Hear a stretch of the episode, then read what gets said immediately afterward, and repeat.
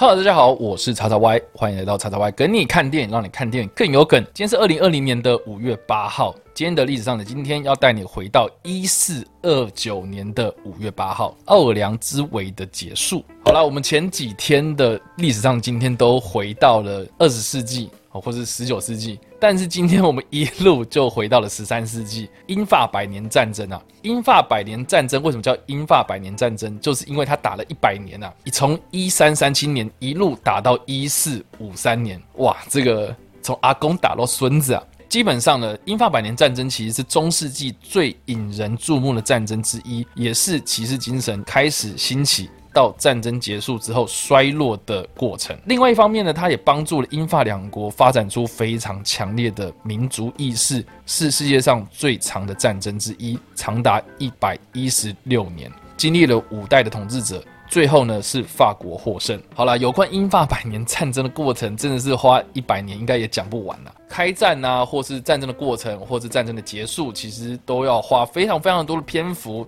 没办法在短短的五分钟之内讲完。但是呢，我们今天要聊的东西是奥尔良之围啊，也就是呢，在英法百年战争之中非常非常著名的一个战役，也是呢圣女贞德哦这个非常有名的历史人物他第一次战胜的战役。奥尔良之围的历史呢，可以回溯到英法百年战争期间呐，控制法国西南部海岸的英军呢开始朝着。法国中北部的城市奥尔良发动围攻，拿下奥尔良之后呢，就能控制住罗亚尔河流域，来向法国的内陆中心挺进。而来自农村的这个圣女贞德啊，她带领的法国的援军前来解围，最终呢由法国获胜。英国呢则是退回到奥尔良附近的城镇整兵再战，这也算是圣女贞德第一场胜利，同时呢也是百年战争中非常重要的转捩点，是让法军转败为胜的重要关键。大家如果对圣女贞德或是奥尔良之围有兴趣的话，不妨呢可以翻开一九九九年的这部由卢贝松执导、密拉乔瓦维奇所主演的《圣女贞德》，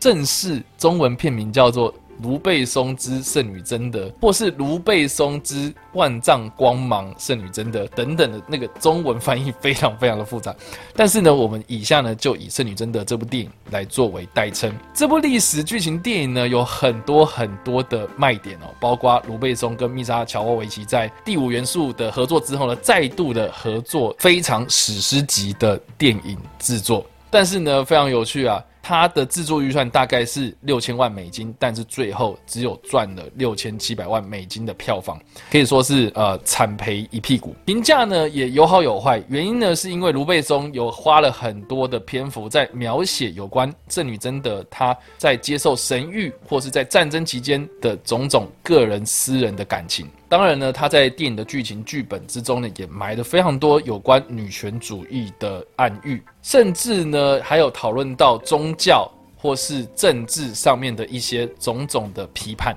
另外呢，我个人非常印象深刻的地方就在于，他在被推上火刑场之前呢，电影花了非常多的篇幅在描写他的内心挣扎，找来了达斯汀霍夫曼饰演一个神秘的黑衣人，代表着圣女贞德的良心。来跟圣女贞德本人进行对话，当中呢，他也探讨到很多很多有关正义或是邪恶或是虚伪或是政治上面的一些阴谋。但是呢，我认为这部电影的概念太过于前卫，所以导致当时很多人会抱着看巧克力人大兵的心态去看这部电影。不过就现在来看呢，我觉得抱持着一个欣赏的态度来看这部电影，或是一个历史的入门之入门，而不是。